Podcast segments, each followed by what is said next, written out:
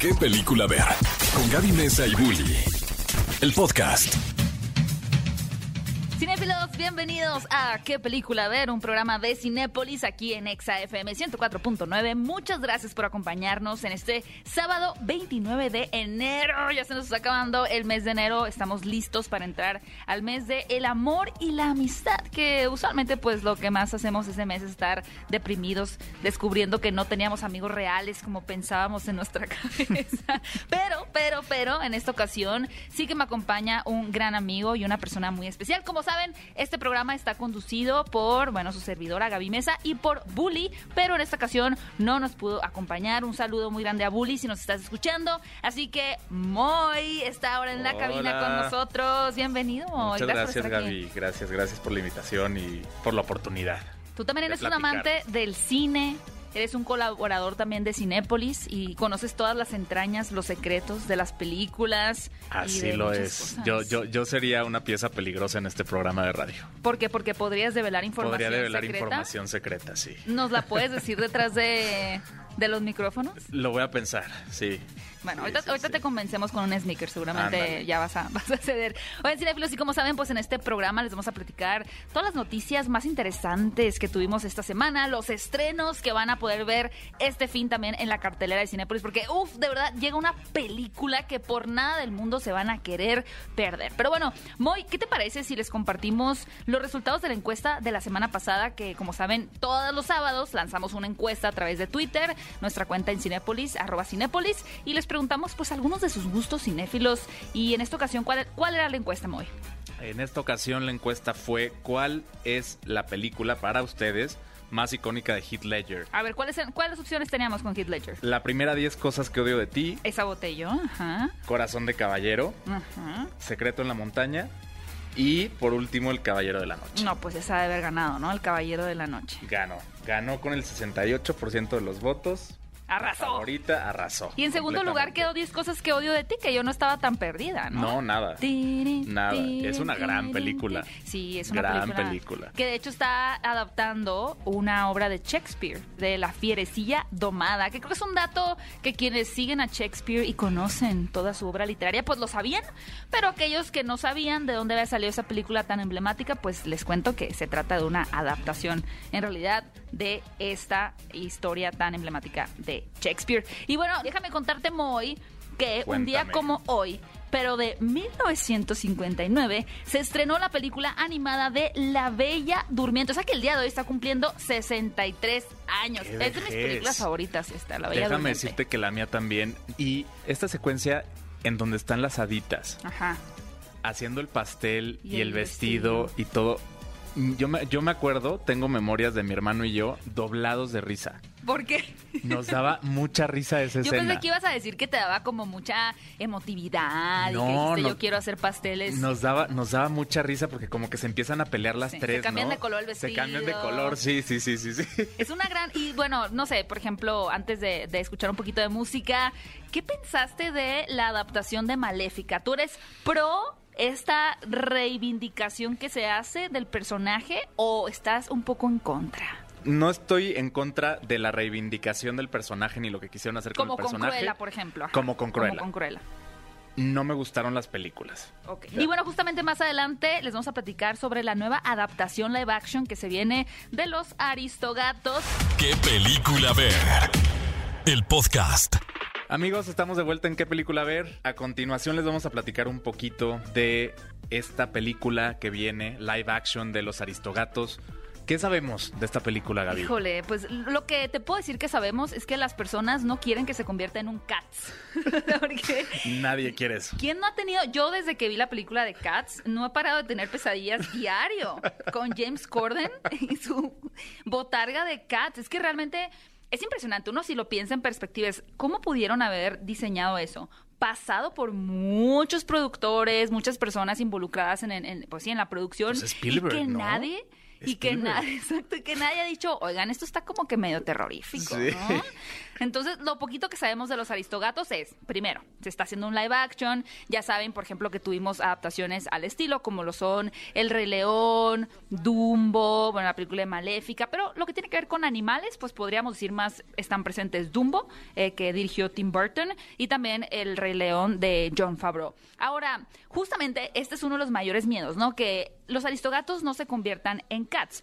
De entrada, la intención pues no sería que sean botargas, sino que eh, refleje algo parecido a lo que vimos tanto en El Rey León como en la película, no sé si la viste, de La Dama y el Vagabundo, Sí. que también adaptó Disney. Esa fíjate que no la, no la he visto, creo que llegó en un tiempo pandémico como un poquito complicado, Sí, en donde no no, hubo sabíamos, ruido, no- hubo mucha promoción Sí. de esa película. Pero ¿a ti te gustó? Porque escuché críticas un poco mixtas de La Dama y el Vagabundo. Mm, Pues, a ver, está, está muy bien hecha y es evidente que los perros no son reales, que qué bueno que no sean reales. Se terminó y no me dejó con el mismo sentimiento con el que me deja la original, porque yo de chiquito, porque tiene 20 años que no veo la original, me, me generaba este sentimiento como de... De, de feel good, o sea, como, como calientito. Ajá, ajá, sí. como que- la música sí, y todo, ¿no? Sí, sí, sí, me, me gustaba mucho esa película. Entonces, no, yo siento que el CGI le quita las emociones y las expresiones a los personajes, como pasó en El Rey León, por ejemplo. O sea, es... Para mí los personajes de live action del Rey León, pues no, no, no, no, no expresan emociones. No, no, pues no. O sea, como que se acercan de más, extremadamente. Y luego circularon mucho en internet estas imágenes donde salía el live action que nos dieron, por ejemplo, con Simba y una versión que hicieron los fans donde tenían los ojos más grandes, más estilo caricatura y automáticamente se volvía más empático el, Simba, ¿no? Como claro. que cambias los rasgos de pronto de los ojos, que los vuelves como más caricaturizados y ya entras como más en esta idea de, de la ternura también. Completamente. Pero bueno, de momento solo sabemos que están haciendo este live action, que seguramente seguirá los pasos de La Dama y el Vagabundo, y que también lo más probable es pues, que tengan un super elenco dando las voces y demás, y que esté adaptando la historia original con ciertos giros. Pero bueno, hablando de Disney, llega una nueva polémica que está de verdad muy interesante, eh, muy debatible y que les queremos platicar que tiene que ver con Peter Dinklage, este actor muy reconocido que, por cierto, este año está por estrenar la película de Cyrano, Cyrano. ¿no? Una nueva adaptación de esta clásica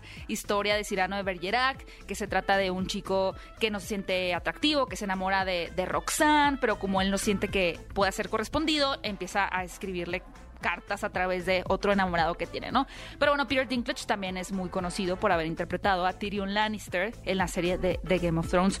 Y recientemente, esta semana, tachó de hipócrita al, a, bueno, a la empresa, tal cual como a Disney, pero específicamente al remake o la nueva adaptación que se va a hacer de Blancanieves. ¿Tú estabas enterado de, de esto, Moy? Sí, y de cierta manera me parece que tiene un punto. Sí, o sea, yo sí, yo sí le daría la razón. Digo, obviamente falta, falta que salga mucha información de la película y estoy casi seguro que por ahí Disney saltó y defendió esta nueva versión de Blancanieves que está construyendo, diciendo que eh, le están echando ganas y que van a poner eh, criaturas sí que- mágicas que- ajá, en vez de nada. Que el tema tiene que ver, para ponernos en contexto, eh, Peter Dinklage se está quejando de la representación estereotípica de, en este caso, de los enanos de Blancanieves, ¿no? Porque dice, a ver, estoy muy contento de que hayan elegido a Rachel Zegler, que es una persona, pues, que, que se aleja del estereotipo de blanca como la nieve y que es más bien este, una representación latina, ¿no? Y que qué bonito, que progresista,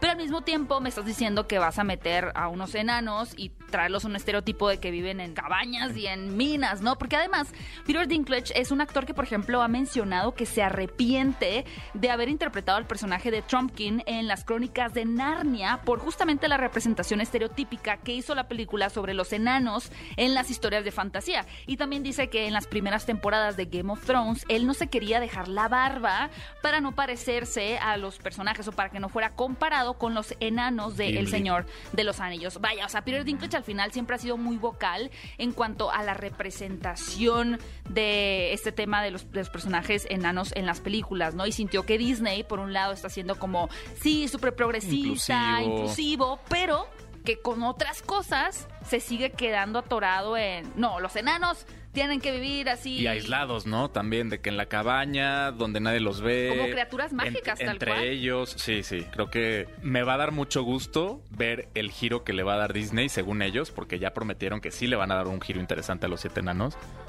Va a estar interesante ver eso. Que es algo que además me parece interesante ponerlo allá afuera y comentarlo aquí porque a nivel personal yo no lo había pensado. Yo no había pensado como, ay, ¿cómo van a retratar? Porque al final si tú no estás o, o no te rodeas de personas que te hagan entender ese tema de la representación en diferentes comunidades, pues difícilmente te lo cuestionas, ¿no? Y que un actor de la talla de Peter Dinklage lo ponga allá afuera, a mí hasta incluso me podría dar a pensar que Disney sí tenía tal cual enanos viviendo en cabañas y que dijeron, híjole, vamos a tener que rehacer todo otra vez, ¿no? Sí, Porque sí, se sí, me hace que puede meternos en un grave problema. Sí. Entonces, pues vamos a ver qué pasa. Pero como siempre queremos conocer sus gustos cinematográficos, qué películas les gusta ver en un fin de semana. Y en este caso tenemos una nueva encuesta que los invitamos a que vayan a votar a las redes de Cinépolis en Twitter, arroba Cinépolis. Moy, ¿cuál es la pregunta flamante que nos traes preparada el día de hoy? Ahí les va. La encuesta de esta semana es ¿cuál de estos estrenos esperas más de este 2022? Uy. Ahí te van las opciones, Gaby. Opciones. The Batman, Mm. Animales Fantásticos 3, Los Secretos de Dumbledore, Doctor Strange 2 y Black Panther, Wakanda Forever. Si te fijas, si te fijas, tenemos dos películas problemáticas que han tenido controversia. Sí. Bueno, de Batman también, porque con eso de que Robert Pattinson tuvo COVID y todo y que se paró la producción. Quizá la única que sale bien librada de la polémica es Doctor Strange. Doctor Strange, sí, Black. Panther, pues Leticia Wright, el movimiento antivacunas que se traía, Animales Fantásticos, Johnny, Johnny Depp. Depp. O sea, vaya conflictos, pero nos han dado mucho de qué hablar. A ver, te dejo escoger a ti primero, Moy, porque eres el invitado estrella en esta cabina. Como te quiero mucho y yo sé ¿Qué voy a escoger de Batman? y yo sé que vas a escoger de Batman, Tú vas a votar por. yo me voy a ir por Black Panther, Ah, Wakanda mira. Forever. ¿Por qué le tienes tanta, tantas ganas a esta película? Te voy a decir que me sorprendió mucho Black Panther Sí. y ni siquiera la vi en el cine. O sea, tú te negabas a ver Black Panther. No, fíjate que por, por azares del destino y de la vida, nunca, nunca me pude dar el tiempo de verla en el cine. Se me pasó. Igual que Black Widow, nunca la pude ver en el cine. Eh, O sea, tú lo que empiece con Black no lo quieres ver en el cine, que sea de Marvel, ¿no? Black Widow, no. Black Panther, me. Black Adam, pues ya supimos que no la vas sí, a ver. seguramente aunque tampoco. Aunque es de DC. sí, ya es un patrón ahí medio. Es un patrón. Sí, sí, sí, sí. Bueno, pues yo voy a votar por The Batman, eh, protagonizada por Robert Pattinson y Zoe Kravitz, Paul Dano, que se ve una maravilla. Ven a votar a las redes de Cinepolis en Twitter y la siguiente semana les estaremos compartiendo los resultados y también queremos compartirles que la película de La Casa Gucci de Ridley Scott, eh, eh, protagonizada pues por Adam Driver, por Lady Gaga, tiene una versión extendida. O sea, la película duraba casi tres horas, muy entretenidas, la verdad, Sí, de novelón. a fin. Pero hay una versión extendida que pues no pudimos ver en el cine porque el director Ridley Scott dice, a ver, yo sé que cuando estás en el cine, pues de pronto más de tres horas puede ser un poquito incómodo, pero si la ves en tu casa, pues haces tus pausas, te tomas tu cervecita. La botanita, el chismecito. El sí. chismecito, el mandas tu WhatsApp, ¿no? Te pones a ver Twitter un rato y lo sigues. Pero no, no es la Completamente. mejor forma, la verdad, Sí, pero sí, bueno. sí, completamente. de acuerdo. Ahora, nos estamos enterando esta semana que una de las escenas que no vimos en esta versión extendida es una escena íntima entre Lady Gaga y Salma Hayek. Como saben, Salma Hayek interpretaba a esta especie como, ¿qué podemos decir? De... Tarotista. Exacto, como medium, medium. adivina, Sí, ¿no? sí. Que entablaba una relación muy fuerte con el personaje de Patricia Reggiani. Y bueno, según estas dos actrices, pues les parecía muy lógico que estando tanto tiempo juntas y la relación que están desarrollando, pues también se llevara a cabo una relación mucho más íntima que sí exploraron en la película, pero que no llegó a ver el corte final. Ahora, ¿qué tan explícita, qué tan romántica, qué tan cercanas a esta relación? No sabemos. Creo que lo más íntimo que llegamos a ver fue esta escena en la bañera, en donde Sí. estaban planeando el asesinato Sí, sí, sí, ¿no? De, de Maurizio Gucci En, en, en lodo, chocolatadas. Ah, sí, enlodadas. que eso ya estaba, estaba muy chistoso, ¿no? Entonces de pronto me da la impresión que tal vez esta relación también pueda ser como medio, pues más con un tinte cómico, más que otra cosa. Pero ¿a ti te interesa ver esta versión extendida de la Yo- casa Gucci? A mí sí, a mí sí me, inter- me interesaría ver como una, una un corte extendido del director de la casa Gucci. de la casa Gucci completamente. Zack Snyder estaría muy orgulloso de ti. Sí. Oigan, y tenemos una noticia que a mí me dio muchísima risa porque es una noticia como interesante, rara, picante, que tiene que ver con la mm, audición que hicieron Robert Pattinson y Kristen Stewart para eh, los personajes de Edward y Bella en la película de Twilight. Obviamente estamos ya yéndonos muy al pasado cuando Kristen Stewart tiene 17 años, pero en una reciente entrevista la directora de la, de la primera película de Crepúsculo, que es Catherine Hardwick, comentó el cómo había finalmente decidido que Robert Pattinson era el perfecto Edward para la Bella, que en ese momento ya estaba seleccionada que iba a ser Kristen Stewart. Entonces, lo que cuenta esta directora en un podcast es que la audición se llevó a cabo en su casa, en, en California, en su habitación, en su cama, así que vengan aquí a audicionar a mi cama, y que era una escena de un beso. O sea, son de esas cosas que parecían un fanfiction, ¿no? De que Sí, alguien sí, escribió Sí, esto en. Wattpad. Pero no, sí pasó, amigos, sí pasó. Entonces, eh, le escenaron un beso. Dice que estaba tan apasionado el momento que hasta Robert Pattinson se cayó de la cama. O sea, como que estaba tan entregado a Kristen Stewart en ese momento que se cayó y dijo, eh, la directora dijo, ok, estos dos sí tienen química, sí funcionan, ese es el Edward que estoy buscando. Pero al terminar la audición le dijo, como vio tanta pasión, le dijo a Robert Pattinson, oye, a ver, Kristen Stewart tiene 17 años. Eso es considerado en nuestro país, en, en Estados Unidos, como menor de edad. Así que te doy esta información para que lo tengas en cuenta. Para que te relajes. Relájate, ya vi como que te interesa. Date un baño. Date un baño. Métete a una tina con hielos, Sí. ¿no? Enfríate un rato. Y Robert Pattinson le dijo, ah, pues ok, ¿no? Pero bueno, se me hace bien interesante que tantos años después la directora haya salido a... Yo creo que se traumó, ¿no? Como que esto estuvo Sí. muy fuerte y tenía que, Sí, sí, que sí, sacarlo, sacarlo de, de su sistema. Estoy hablando de Robert Pattinson, por cierto, se está rumorando que podría estar en una nueva película dirigida por Boon Joon-ho, que fue el director de, de Parásitos. Qué, qué, qué Ay, buena qué película, ¿verdad, buena Moy? película. Ya no qué sé si- buena película. Aparte que sorprendió mucho que se ganara el premio a mejor película. Yo me paré de mi asiento y aplaudí. Mentira, yo estaba contigo, no te paraste. No, sí, bueno, no. Bueno, me, me incliné. Me incliné ¿Ya hacia enfrente. Me incliné hacia enfrente y aplaudí. Oigan, esta película del director de Parásitos suena súper interesante porque va a adaptar una novela que apenas de hecho va a salir al mercado, eh, que tiene que ver con un personaje que es un empleado desechable, es decir, lo pueden mandar como un robot y después regresa del espacio, va del espacio, vuelve y lo pueden volver a revivir y luego lo reparan, lo vuelven a mandar y lo vuelven a revivir, lo vuelven a mandar. O sea, es una historia como de ciencia ficción, espacial y tiene el director Boon Joon-ho como ahí flechado un poquito a Robert Pattinson para que sea él quien dé vida a este personaje. Ahora, aunque la novela no ha salido, pues se estima también que no esté adaptada 100% fielmente al texto, sino que también pues tenga el director libertad creativa para traer su propia interpretación. Lo que sí dice es que la historia le, le fascinó, le voló la cabeza, le pareció súper interesante y pues ya es un proyecto al que está apuntando de una forma muy ambiciosa. El título de la novela, escrita por Edward Ashton, es Mickey 7, porque digamos que este personaje de Mickey va a ser eh, resucitado por una séptima vez y seguramente ahí en esa última vida sea cuando las cosas se empiecen a poner Qué terroríficas. interesante. ¿Qué película ver? El podcast.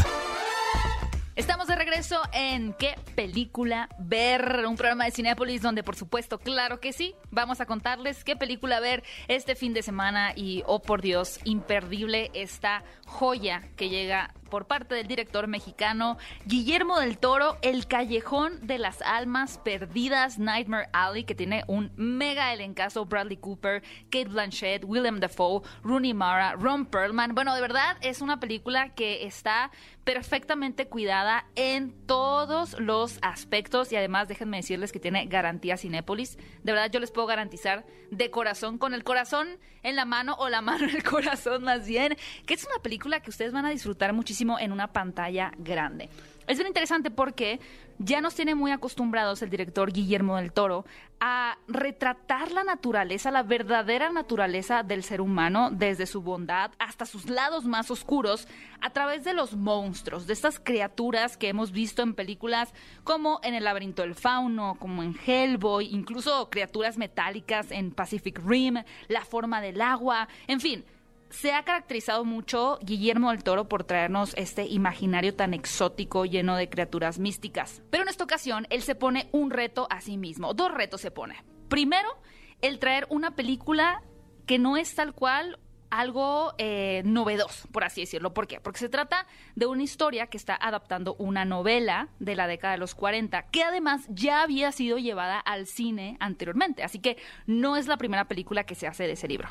Y en segunda, el no tener criaturas en su, en su historia, el realmente llevarla todo con seres humanos, lo cual creo que para él pues sí ha de haber sido bastante difícil y, lo ha confesado en, en entrevistas, el, ok, a ver, ¿me voy a seguir por este camino o me voy a salir de mi zona de confort? Que pues confort ni tanto confort porque el imaginario que nos ha traído Guillermo del Toro es súper complejo, pero para él pues ya podía seguir ciertos lineamientos, ¿no? Y aquí dice, me voy a salir por completo y lo que nos entrega es una historia bellísima en donde realmente lo que nos está trayendo es un espacio donde se antepone la idea de, de, las personas de vivir en una ilusión, porque tenemos este personaje interpretado por Bradley Cooper, quien descubre cómo las personas prefieren vivir una mentira, ser engañados inconsciente, inconsciente o conscientemente, antes de aceptar la realidad en la que están viviendo, ¿no? Es un personaje que descubre una especie de feria, como estos típicos carnavales. circos, ajá, como carnavales donde la mujer araña y la chica que se electrocuta y demás,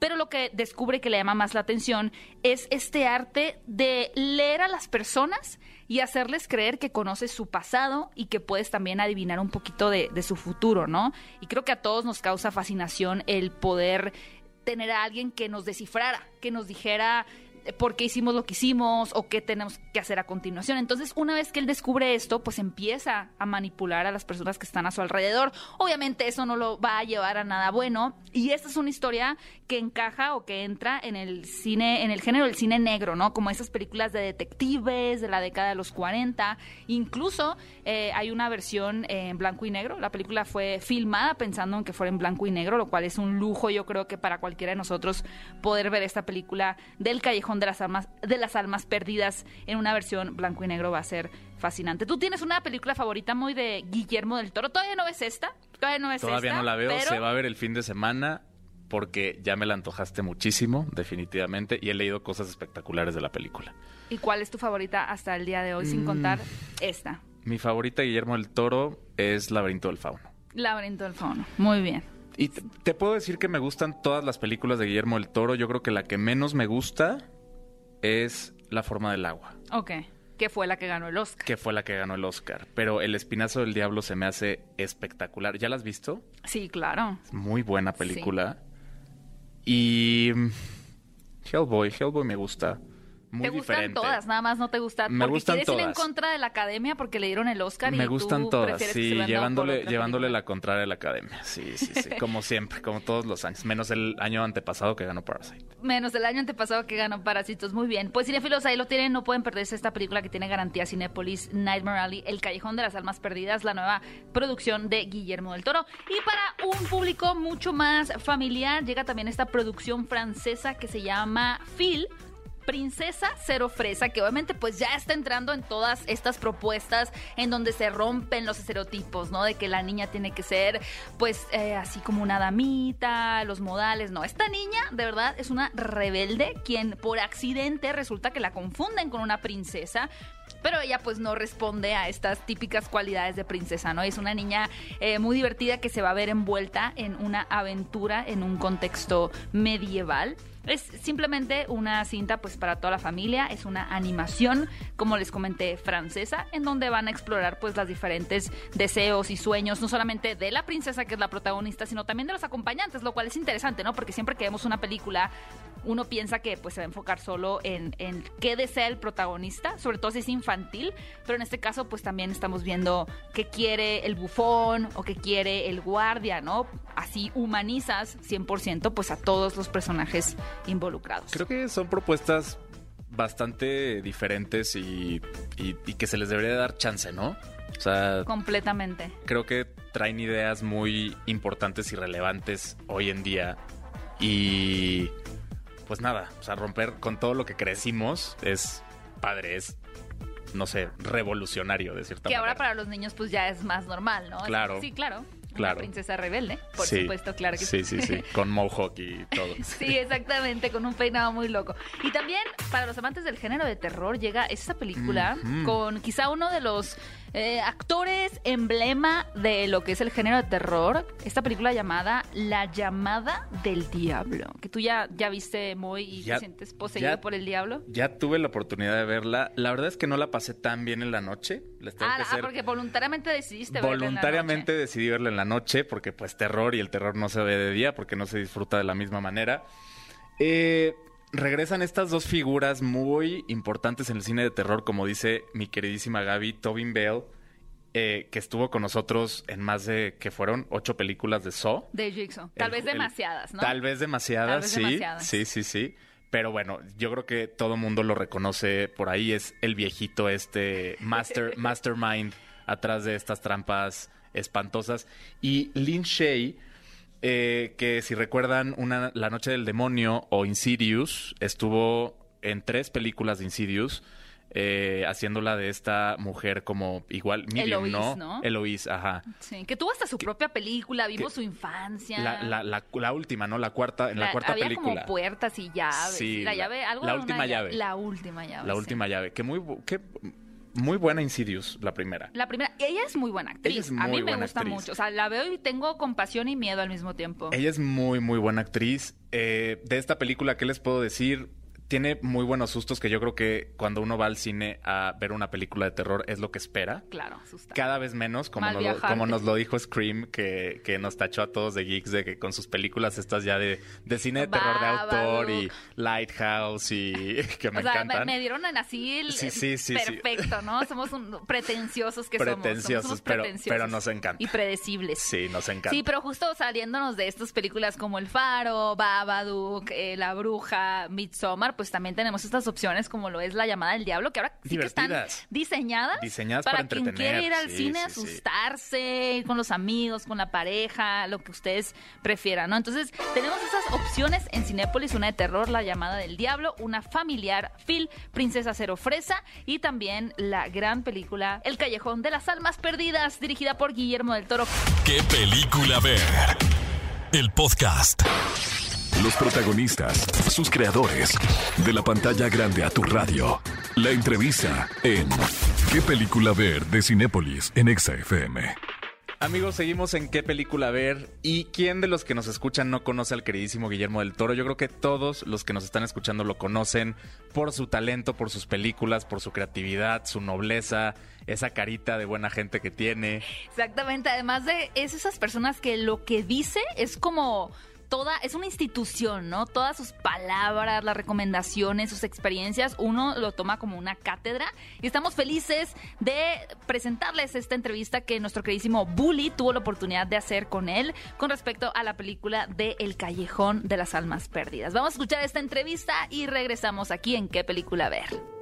El día de hoy me encuentro con Guillermo del Toro. Vamos a platicar acerca de Nightmare Alley, el callejón de las almas perdidas. Guillermo, primero, gracias por tomarte el tiempo de platicar conmigo y felicidades por la película. Gracias. Oye, eh, me, me sorprende mucho y digo, creo que es, es muy obvio, pero me encantaría saber tu, tu perspectiva de esta historia que se remonta a, a un libro en 1946 eh, sobre la condición humana. ¿Cómo sigue siendo tan vigente hoy? Sí. Bueno, la verdad es que fíjate, la, el, el cine negro o la literatura negra clásica es, es- surge de la diferencia de económica y es una historia, es apasionante porque ves a la gente romper las reglas, cometer crímenes, tomar malas decisiones, entre comillas, pero realmente es apasionante cuando ves el ascenso ah, de este personaje, ah, de no tener nada a, a- nunca tener suficiente, que son dos condiciones muy diferentes. El que no tiene nada, no tiene nada. El que no tiene suficiente, esa ambición vacía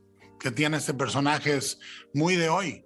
Y la realidad es la, la, la, la, la barrera tan delicada entre la verdad y la mentira, la ilusión y la realidad, la vivimos hoy más que nunca. ¿Sí? Y, y- y un personaje que está a dos segundos de perderlo todo en un golpe, no podría ser más vigente que ahorita. ¿Sí? O Completamente. sea, entonces Stanton no es un personaje de los 30 y 40, es un personaje de ahorita. Exacto, es universal. Oye, y también, digo, al final creo que hablando de esto, sentí la película bastante personal, ¿no? O sea, creo que es un viaje que todos hemos hecho, ¿no? Hasta dónde están nuestros límites y como dices, a dos pasos de volvernos algo que no queremos ser, ¿no? ¿Qué, qué es lo que tú querías que la audiencia se llevara de esta película? Eh? Mira, a, mí me interesa, y lo he dicho siempre, me interesa mucho abogar por la imperfección. Entonces, por ejemplo, una de las cosas que sí nos diferenciamos del cine negro clásico es mirar con compasión y con empatía a todos los personajes. No hay un personaje malo, malo, malo. Siempre vas a tener un momento en que te identificas con ellos, aunque sea un momento. Y la realidad es que hay personajes muy conmovedores y terribles en la película que lo único que quieren es ser perdonados. La identificación con eso, la idea de permitir la imperfección, o sea, el carnaval es una sociedad viva, una familia de imperfectos. Y la ciudad es una el, que lo saben, una ciudad que pretende ser perfecta, con gente de buena educación, de, ¿no? que son absolutamente brutales. Desde ese contraste era importante para mí, porque creo que ahorita estamos en una encrucijada muy difícil como seres humanos en que si buscamos la perfección nos vamos a destruir completamente. Eh, y, y Stanton depende, fíjate, Stanton todo el tiempo guarda una apariencia de ser bueno, de ser esto, de ser otro, y al final se revela como lo que es. Y entre las sensaciones que ves en, la, en el plano final de la película, que es un plano muy difícil, muy hermoso, y que la película entera está construida para ese plano, entre esas sensaciones ves alivio. Stanton dice, por fin puedo dejar de... Por fin puedo ser quien soy. Sí, exacto. Y, y las apariencias y las apariencias y la verdad son un tema vital de discutir. Y, tocaste un punto importante, ¿no? De, los contrastes. Y visualmente, eh, hablando del cine negro, ¿no? Eh, yo sí sentí un, contraste en el diseño de producción, ¿no? O sea, Tamara Deverell y Dan Losten hacen que, que, el cine negro se vea muy brillante. Había una, había una intención en hacer tanto contraste en cuanto al nivel de producción. Claro, claro, no. Mi, mi intención desde el principio, al, al, coordinar todos los departamentos, vestuario, uh, producción, diseño, producción, cinematografía, coordinas para que haya un, una intención narrativa. Eh, hay una versión de la película que espero que se vea algún día que es blanco y negro y está, está dirigida para, para que pueda existir en ese espacio. Pero lo que dijimos es vamos a hacer como una serigrafía. O sea, vamos a tener una película perfecta de 1940 y tantos y arriba de esa vamos a darle una pasada serigráfica de color para que tenga significado. Y el, y el color no es casual. Por ejemplo, el carnaval está lleno de rojos y en la ciudad ya no hay rojos. Está el vestido de Molly, los labios de Lilith, la sangre y el escudo del Ejército de Salvación. Lo demás es azules, verdes, dorados, negro. las, las, líneas son rectas en cuanto al carnaval, todo está moviéndose, todo es circular, blando, etcétera, etcétera. Excelente. Oye, te agradezco muchísimo esta entrevista. Te agradezco, vayan. Un abrazote. ¿Qué película ver? El podcast. Amigos, estamos de vuelta en qué película ver y ha llegado el momento de la recomendación del día. Sí, definitivamente, a ver, yo creo que hay dos personas quienes han sido como el estandarte de este último de 2021, así como finales y principios de, del 2022, que son Andrew Garfield y este señor que protagoniza la película que les vamos a recomendar, que es Benedict Cumberbatch. Yo creo que es el año de Benedict Cumberbatch porque, bueno, lo tuvimos en Spider-Man No Way Home como Doctor Strange. Seguramente va a estar nominado, si no es que gana el Oscar como mejor actor, por El Poder, del, Perro. Y ahora queremos recomendarles esta película que no es muy conocida, que no se habló mucho de ella, pero uff, es muy buena, que es protagonizada por Benedict Cumberbatch y por otro lado por la actriz Claire Foy, quien ella, bueno, esta actriz dio vida a la princesa, bueno, no a la princesa, a la reina Isabel en la serie de The Crown. La película se llama La vida electrizante de Louis Wayne. Ahora, quizá eh, no estamos tan familiarizados con Louis Wayne como podríamos estarlo, por ejemplo, de un Andy Warhol, ¿no? Pero Quizá alguno de ustedes haya llegado a ver estas pinturas de gatitos que están haciendo cosas humanas, como en un restaurante, en un baile, ¿no? Esas pinturas eh, son de Louis Wayne, quien de hecho llegó a popularizar la figura del gato como tal, ¿no? Porque el gato siempre ha tenido como que esta referencia, por un lado, de animales sagrados en Egipto y que los veneraban, y por otro lado, como criaturas diabólicas, de que son así las mascotas de las brujas, exactamente. Y claro, después Disney y las caricaturas popularizaron a los gatos como algo tierno o algo interesante, pero... ¿Y luego Cats? Y luego Cats lo vino a arruinar otra vez. Gracias, James Corden. Pero bueno, antes de eso, justamente pues eh, fue Louis Wayne quien retomó este amor por los gatos por ahí del siglo XIX, finales como 1890, 1910. Es una figura bien interesante, obviamente un personaje de la vida real, quien ya más avanzado en su vida pues atravesó por muchas tragedias, eh, también padeció de esquizofrenia, estuvo de un lugar a otro, era responsable de su mamá, de su hermana, perdió a su esposa, o sea, una vida trágica que lo que hace bien interesante esta película es estudiar cómo un hombre que atravesó por tantas cosas tristes en su vida podía darle tanto amor al mundo a través de su arte, ¿no? Y es un estudio bien interesante que además empata perfectamente la personalidad tan curiosa que tenía este, este personaje Louis Wayne con el estilo de la película. Es un estilo que para ponerles un poquito una idea, podríamos compararlo o meterlo en el cajón de Wes Anderson, ¿no? Como muy colorido, unos planos muy alocados y una historia con un ritmo muy específico, ¿no? Que como les digo, pues está perfectamente siendo un espejo con la personalidad de Louis Wayne, que además es interpretada por Benedict Cumberbatch de una manera sensacional. Ya teniendo estas tres películas donde tenemos a Doctor Strange, la película del poder del perro y aquí donde interpreta a este pintor, dices, este hombre tiene un rango actoral de locos, o sea, realmente mm. sorprendente. Así que les recomiendo mucho esta película, La vida electrizante de Louis Wayne. No la vimos en cines, pero ustedes ahora la pueden ver en Cinépolis Click. Créanme que no se van a arrepentir. Además de que está narrada por Olivia Colman. O sea, tenemos un elenco ahí. Estoy listo. Brutal. ¿Estás listo para verla? Listo. Muchas gracias, cinéfilos, por habernos acompañado. Muchas gracias, Moy, por haber estado en este episodio. Encantado de estar aquí contigo. Vuelve pronto. esta cabina. Muchas gracias, cinéfilos. No olviden utilizar el hashtag qué película ver. Y nos escuchamos en un próximo episodio. Esto fue, por supuesto, qué película ver, un podcast de Cinépolis. Ve a Cinépolis y utiliza el hashtag qué película ver. Escúchanos en vivo todos los sábados a las 10 de la mañana en ExaFM 104.9.